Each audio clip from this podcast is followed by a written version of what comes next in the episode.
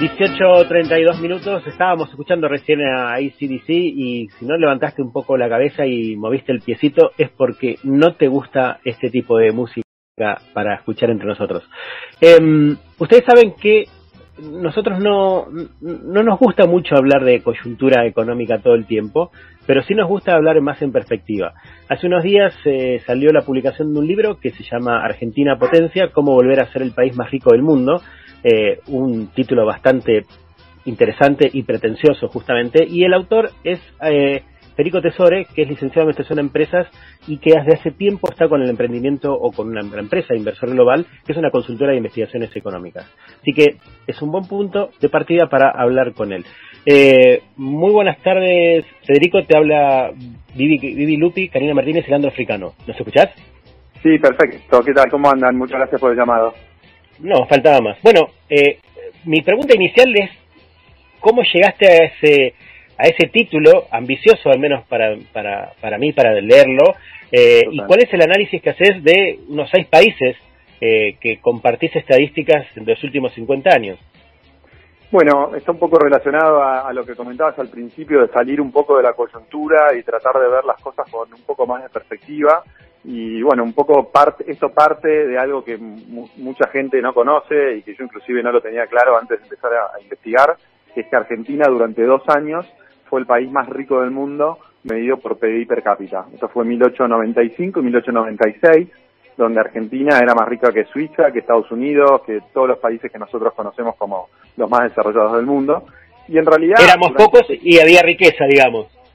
Sí, y, en realidad fue no, no fue no fue un tema de dos años, fue un tema durante 70 años, siempre estuvimos en el top 10 de los países más ricos del mundo. Entre 1880, 1950 estuvimos entre los países este, más ricos del mundo. Y a partir de 1950 empezamos a bajar, este, sin, sin digamos, sin, sin detenernos nunca.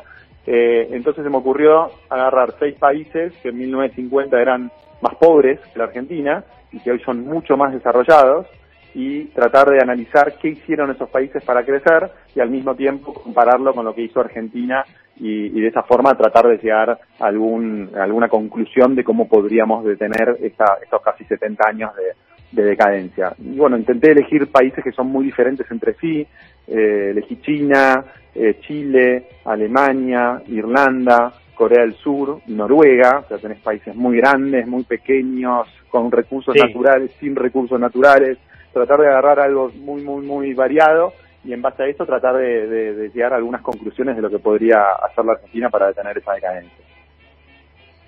Animate a contarme una conclusión para, para, no, para dejar un poco de librado a, la lectura de, tu texto. Seguro, sí. Un poco lo que es que cada país tiene como su tiene una mezcla de factores comunes. Detecté cuatro factores comunes que todos los países, sin excepción, los implementan y después cada uno le pone su pincelada este, diferencial, ¿no? Por ejemplo, Irlanda eh, siempre fue el país más pobre eh, de, Europa. Reino Unido. Ah. Claro, era el vecino ¿Más que Polonia incluso? Sí, Es, como era el vecino pobre de Inglaterra, digamos, históricamente. Claro, claro. Eh, y no podía, la, la, inmigración que hubo en Irlanda, digamos, hacia Estados Unidos, pero hacia el resto de Europa también fue impresionante. Y, bueno, este, empezó a, primero se diferenció, tuvo una política muy innovadora en ese sentido, que fue, se, posicionó como el país desarrollado con impuestos más bajos, es decir, impuestos más bajos a nivel corporativo, a nivel empresa, los podés encontrar en Irlanda. Ese fue un factor diferencial. Pero después apostó a lo que apuestan todos estos países, inclusive China, que nosotros pensamos que es el, el sumum del comunismo, del socialismo, es uno de los países más abiertos del mundo a nivel comercio. Entonces, los cuatro denominadores comunes son libertad de poder hacer negocios, es decir, aún en China el empresario chino tiene libertad para hacer negocios, el país está integrado al mundo, eh, tiene cierta eh, estabilidad institucional en las instituciones económicas y lo último, que es lo que más nos cuesta en Argentina, hay estabilidad macroeconómica, no existe inflación, no existe corralito, no existe devaluación, es decir, hay cierta estabilidad macroeconómica que le permite a los empresarios de cada uno de esos países eh, crecer. En todos esos países se ve claro que si no hay un sector privado pujante que pueda exportar y que al exportar pueda generar este, ingresos en el exterior y gracias a eso pueda generar empleo y crecimiento, es imposible que haya crecimiento. hasta en China, digamos, pasó eso. Entonces, eso es el deber común. Después, por, por, supuesto, cada país tiene su complejidad, ¿no? Y parte de situaciones diferentes, pero como monedores comunes, yo te diría que esos son los cuatro factores más importantes que todos los países del mundo implementan sin excepción.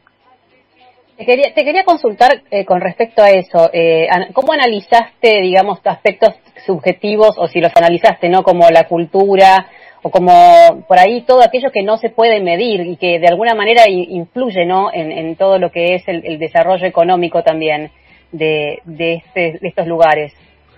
Bueno, es difícil, eh, es decir, el desarrollo económico tiene, para explicar el desarrollo económico hay mil variables ¿no? que, que tienen influencia pero la realidad es que hay pocas que terminan siendo las más relevantes. Entonces, un poco lo que pude ver en el análisis de estos seis países estos seis países tienen culturas muy diferentes, ¿no? Eh, Corea del Sur no tiene absolutamente nada que ver con un noruego o con un chileno, digamos. Este, son culturas, razas, vienen de, de orígenes diferentes. Y en realidad lo que, lo, que, lo que te das cuenta al final es que no importa la cultura, eh, lo que importa es que encuentren la manera de organizarse económicamente de tal forma de generar riqueza porque si uno se organiza mal, es decir, tengamos en cuenta hasta, hasta la revolución industrial, en el mundo no había generación de riqueza, era un mundo pobre, no, no, no existía la generación de riqueza. A partir de la revolución industrial nos empezamos a organizar como, como mundo, como sociedad, económicamente, de tal forma de empezar a generar riqueza, ¿no? Entonces, el estado natural es no generar riqueza. Entonces hay que tratar de salir del estado natural para poder generar riqueza y eso un poco son estos cuatro factores que te decía, eh, que no importa la cultura, es decir, hasta una persona, y hay, en el libro es muy interesante cuando analizo Corea del Sur versus Corea del Norte. Son dos países que vienen de la misma cultura, las mismas experiencias, pero se organizaron diferente. Corea del Norte hoy, 70 años después, sigue siendo uno de los países más pobres del mundo y Corea del Sur, al lado, es uno de los países más desarrollados. Un poco lo mismo pasó en Alemania, ¿no? Luego de la Segunda Guerra Mundial, este, las dos Alemanias, eh, una que empieza a crecer, la otra que se, queda sin, sin crecimiento y bueno, se terminan fusionando, digamos. Entonces yo te diría que la cultura es importante, pero te diría que más importante es que realmente apliquen las mismas recetas eh, recetas probadas que, que, aplican los países para, para crecer. Yo te quería consultar respecto de, China, por ejemplo, porque estábamos hablando del sector privado, pero obviamente que en China el sector público tiene muchísima injerencia en el devenir, digamos, de la, de la economía también, en, por ejemplo, impulsar determinadas actividades o, digamos es como que pone mucho también invierte mucho dinero en un, en un montón de actividades no que eso a lo mejor no pasa en otros países eh, entonces cuál cuál sería también en ese caso eh, la diferencia no eh, respecto a los demás porque me parece que como que es un modelo bastante diferente no en cuanto a este tema sobre todo a ver todos los países tienen estados que que, que, impulsan y que intervienen de alguna manera como para posicionar determinadas actividades, etcétera. Eh, pero bueno, en China es eh, más claro, ¿no? Total, eh, este último punto que marcaste me parece muy interesante remarcarlo. En todos los países el Estado tiene un rol importante, inclusive en Corea del Sur al principio el Estado ayudó a que los grupos empresarios chinos, que hoy son líderes en el mundo como Samsung o, o Kia, se, se, formen, ellos le, pusieron una palabra, chaebols, y inclusive el Estado este, ayudó mucho para que se para que se consoliden. Y en China, por supuesto, el Estado tiene un rol muy importante, pero cuando empezás a ver las cifras, hay una cifra que a mí me, me sorprendió, es que hoy el 70% del empleo que se genera en China es privado. Es decir, el Estado está teniendo cada vez menos influencia en lo que es la vida económica de China hace 70 años, por supuesto, esto era diferente, pero actualmente la China que nosotros este, tenemos en nuestras cabezas ha cambiado un montón. El 70% de, del empleo se genera en el sector privado. En Argentina, por ejemplo, es al revés. El 60% del empleo genera el empleo el, sector público y el 40% lo genera el privado. Y de hecho, durante los últimos 10 años, el sector privado no genera ningún empleo en Argentina. Entonces, se puede decir que desde ese punto de vista nosotros somos más comunistas que eh, China, ¿no? Entonces, eh, el rol del Estado ha cambiado mucho. Por supuesto que no es un país, eh, y ninguno de los países, mi análisis nunca dice que alguno de estos países la vida es perfecta, ¿no? No, no, nada más alejado en, China hay un montón de problemas, inclusive un montón de derechos humanos que no se respetan. Entonces, al, tomar estos seis eh, países, yo no quiero decir y no quiero implicar que la vida es perfecta en cada uno de estos países. Simplemente digo, bueno, ¿cómo hicieron para crecer económicamente, no? Entonces, ahí ahí es donde me, focalizo. Entonces, el Estado, para contestar tu pregunta y no irme por las ramas, el Estado tiene un rol en China eh, importante, pero sobre todo en lo que no son este, las empresas más grandes chinas, eh, el rol el Estado ha perdido mucho mucha participación y de hecho el 70% del, del empleo público y el 80% del producto está en manos de empresas privadas cuando hace 50 años las empresas privadas no existían en China directamente, ¿no? O sea, la transformación que tuvieron en estos 50 años, estos últimos 50 años, es realmente eh, impresionante. Y hoy son la segunda economía más, más rica del mundo y en unos pocos años seguramente están pasando a, Estados Unidos, ¿no? Yo, antes, antes de que salgamos del tema este, no, yo lo que te quería decir es que no, no, no digo que, que, que, las, que, en China eh, sea el Estado el que invierte directamente en sus propias empresas, pero sí que de alguna manera, y no lo digo como una crítica, ¿eh? o sea, para nada, digo, este, de alguna manera eh, es como, eh, no sé, el embajador, digamos, de las empresas chinas en, en otros países, digamos, es como que el rol del Estado es, muy fuerte, aunque no tenga sus propias empresas, que igual las tiene, pero, eh, ¿no? O, o, ya no. a ver, según tengo entendido, el Estado tiene participación en las empresas más grandes de China en este momento, creo. Y, además, claro que la economía, digamos, de alguna manera potenciando, por ejemplo, en el tema de las energías renovables, etcétera, digamos, el Estado puso como mucho... Eh, el, Partido Comunista es, es, como que impulsan a que la economía vaya por ahí, pero también creo que eh, ellos tuvieron, digamos, la, la, la intención desde los años 80, si no es así, corregime, te pido, de eh, impulsar ellos mismos un ecosistema de emprendedores muy importante en China porque no había emprendimientos y a partir de ahí es que surge toda esta economía de empresas privadas, ¿no? Sí, totalmente. En China hoy, si no trabajás, si no trabajás muchas horas este, y no sos innovador, eh, no podés llegar a fin de mes. Entonces, eh, sí, hay un ecosistema, digamos, de, de, mucho, este, mucha innovación privada y empresas chinas que están creciendo en, en todo el mundo. Hoy se está dando un fenómeno que el mundo occidental no está viendo, es que China está conquistando económicamente África. Todas las empresas que están invirtiendo muy fuerte en África son chinas. Eh, se está dando una expansión del sector este, privado chino en, en, todo el mundo. Ellos tienen una cultura muy particular del trabajo, ¿no? Si no, no, no, no, no. El ocio y el disfrute en esa cultura no es tan importante como tal vez en la nuestra. Y si tienen que trabajar 15 horas por día y estar tres semanas, digamos, o tres, o tres semanas del mes afuera de su casa, lo van a hacer. Entonces, desde ese punto de vista, uno de los puntos que ustedes mencionaban al principio es el tema de la cultura. Sí, claramente en ese sentido la cultura juega un rol. Eh, pero bueno, yo un poco lo, lo que diga el libro es creo que no tenemos que cambiar la cultura de los argentinos, podemos respetar tranquilamente nuestra cultura, nuestra cultura, esas cosas no serían aceptables porque nos gusta estar con nuestra familia, con nuestros amigos y queremos no queremos trabajar 15 horas o 20 horas por día en general como un chino, pero tranquilamente, si podríamos a esa impronta nuestra, podríamos ponerle las recetas que otros países del mundo le pusieron para crecer, tranquilamente podríamos ser un país muy destacado y estar al nivel a nivel de desarrollo económico como puede estar este, España, este, Alemania o cualquier otro país del mundo. Es decir, lamentablemente un poco lo que lo que lo que lo que veo en el libro, lo que demuestra en el libro es que los problemas argentinos son autoinfligidos. Hace 70 años que estamos implementando políticas equivocadas ya no es un tema de partidos políticos, porque fíjate que en estos últimos 70 años tuviste gobiernos militares, gobiernos radicales, gobiernos peronistas, gobiernos de todos los signos, digamos, y, ninguno ha podido, eh, digamos, romper esta, esta, esta tendencia de 70 años de decadencia. Entonces creo que, que, que es hora de que tratemos de salir de la coyuntura, salir de la pelea política, si fue fulano, fue mengano, echemos culpa, digamos, bueno, para, ¿cómo hacen los países para crecer?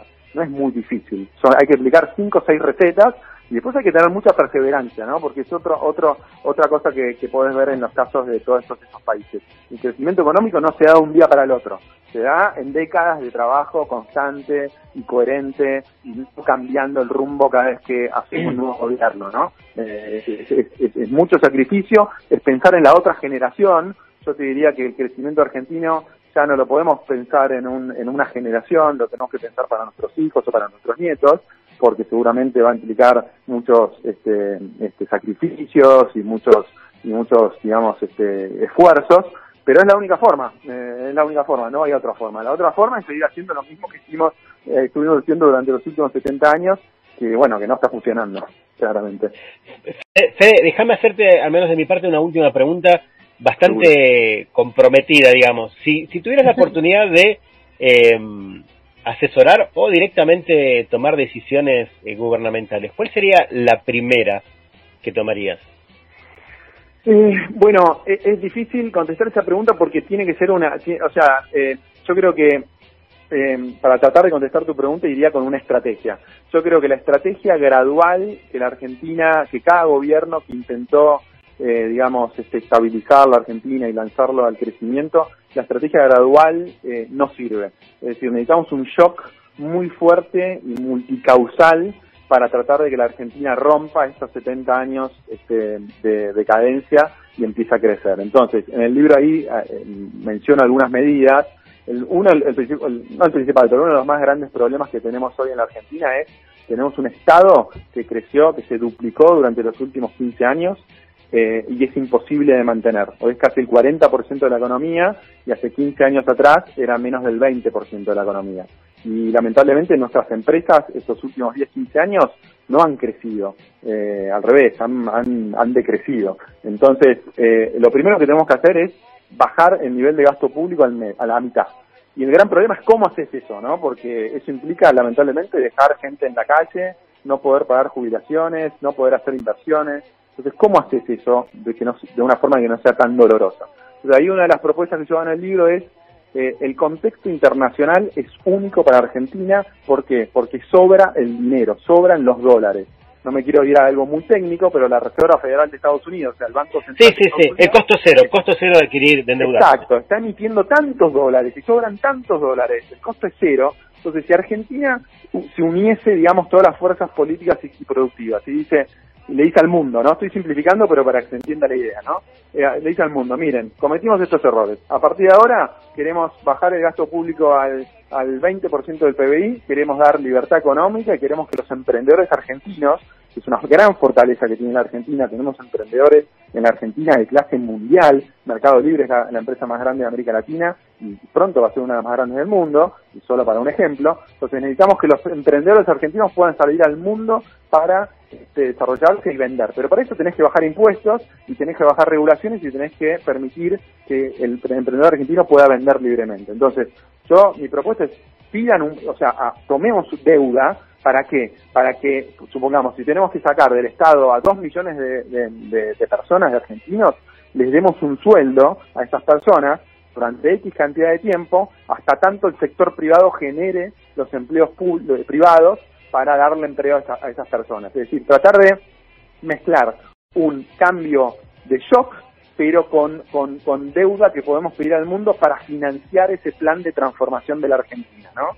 Entonces, eh, de ese punto de vista es que esta es solo una medida, esto viene acompañado de muchas más medidas, pero creo que es un tema de decisión política y no de un solo partido político y tampoco de un salvador, ¿no? Porque eso es otra cosa que los argentinos siempre estamos este, esperando, ¿no? Que venga el presidente salvador y nos solucione todos los problemas.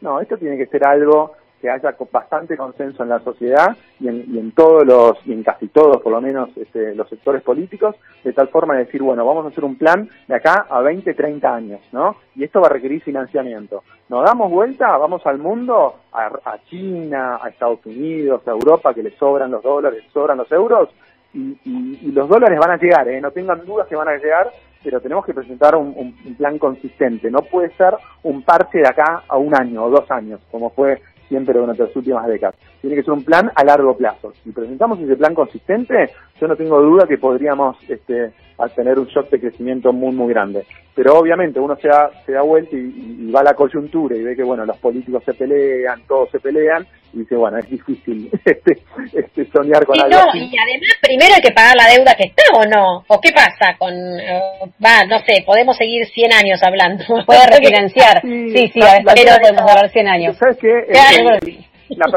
Toda deuda se refinancia, como, ¿no? Es, sí, si hay un plan. pero vos fijate el dolor de lo que fue financiar esta deuda, o sea, no fue fácil tampoco. No, no, pero por eso digo que... No fue fácil, pero acuérdense que en el 2018 eh, un ministro de Economía argentino eh, emitió un, bono a 100 años a una tasa de interés al 6% anual. Esto fue hace tres años nada más. Hoy nadie nos presta ni un solo dólar pero en el 2018 tuviste un ministro de Economía que se financió a 100 años. No lo estoy diciendo como algo malo, lo estoy diciendo cómo cambian las expectativas tan rápido en este mundo, ¿no? Que hace tres años teníamos fila de inversores internacionales para prestarnos y no digo ahora, a los tres meses de eso ya no teníamos más, más nadie que nos preste, ¿no? Es un mundo bastante extraño en ese sentido, eh, pero es un mundo de expectativas. O sea, si uno sabe vender expectativas y sabe contar un cuento, puede, el, dinero que puede conseguir es bueno, ilimitado. También tiene que ver con la coherencia y el comportamiento, ¿no? De lo que uno pueda llegar a hacer, porque por más que uno tenga el storytelling, digamos, a futuro necesita algo un poco más fuerte que eso, como demostrar que puede, que puede, este, digamos, cumplir con las promesas que hizo. Sí, por eso es lo que estoy diciendo. Eh, la clave es tratar de tener un plan consistente a largo plazo, que no sea un, para zafar un año o dos años, sino que sea un plan de crecimiento a 30 años basado en las recetas que todos los países del mundo implementan para crecer. Eh, eh, es eso, eso es la base. Si vos tenés eso, la base, tenés consenso político, podés conseguir el dinero. Si uno se pone a pensar o a evaluar cuáles son los países más endeudados del mundo, por supuesto que no es Argentina el más endeudado del mundo. o sea, el, el crecimiento con deuda es algo usual, digamos, ¿no? Es como que es... Eh, en general no, no, no, No, los seis países del mundo que yo analicé no, no, tienen casi deuda, ¿eh? no, son países que no tienen, no tienen, o sea, el problema de todos nuestros países. No, pero yo te digo, no, pero yo te digo que los, hay países enormes como Estados Unidos que tienen, tienen deudas también externas eh, gigantes, lo que pasa es que tienen otra, tienen otra posibilidad de hacer frente a eso, lo que decía Vivi también un poco, ¿no? Este, digamos, este, eh, y lo que vos decías también, eh, esta cuestión de expectativas, ¿no? ¿A quién le prestás? Pero sacando Estados Unidos, que, que, es un caso bastante atípico, y ahí sí nos vamos a quedar hablando dos horas, eh, sacando Estados Unidos, el resto de los países en general tiene eh, comportamientos macroeconómicos, esto quiere decir ratios de deuda y de déficit fiscal muy este, acotados. Sí, por, por, eso se me corta un poquito. Sí, se cortó, se cortó. Sí. ¿Estás por ahí? ¿nos escuchás? Sí, sí, perfecto. Ah, no, pues se, entrecortó tu último, su última oración, digamos. Y con eso por ahí te pedimos que cierres también. Estados Unidos y el los países tienen situaciones económicas bastante como poca deuda, eh, nada de inflación, la inflación es un problema que en Venezuela y Argentina, el resto del mundo ya lo, ya lo digamos. Entonces, en ese, en ese punto de vista es cuando uno te perdimos eh, Federico sabes que te estamos escuchando muy muy mal. Te perdimos es horrible esa frase chiqui sí sí sí perdón te, te, se perdió el audio. La calidad del audio. La calidad del audio bajó enormemente. Bueno eh, si, si nos estás escuchando, te, te, vamos a despedir acá porque la, la, línea está muy muy muy floja de papeles, por así decirlo. Me mucha impresión eh, esa, esa frase, evitémosla. Bueno, pero hay peor. No, al contrario, mil disculpas por esta, ahí está, este Ahí está. Muchas gracias por el llamado y bueno, estamos en contacto. Dale, vamos hablando. Interesante el tema, podemos seguir. Federico Tesore, eh, responsable de Inversor Global, que nos daba un, un, pantallazo de lo que es su libro eh, que acaba de presentar, que como habrán visto, eh, nos dejó muchas ideas para, para hablar, que habla sobre todo de la Argentina potencia, cómo volver a ser el país más rico del mundo. ranking que tuvimos, que lideramos, dijo él, en 1896 y 1895.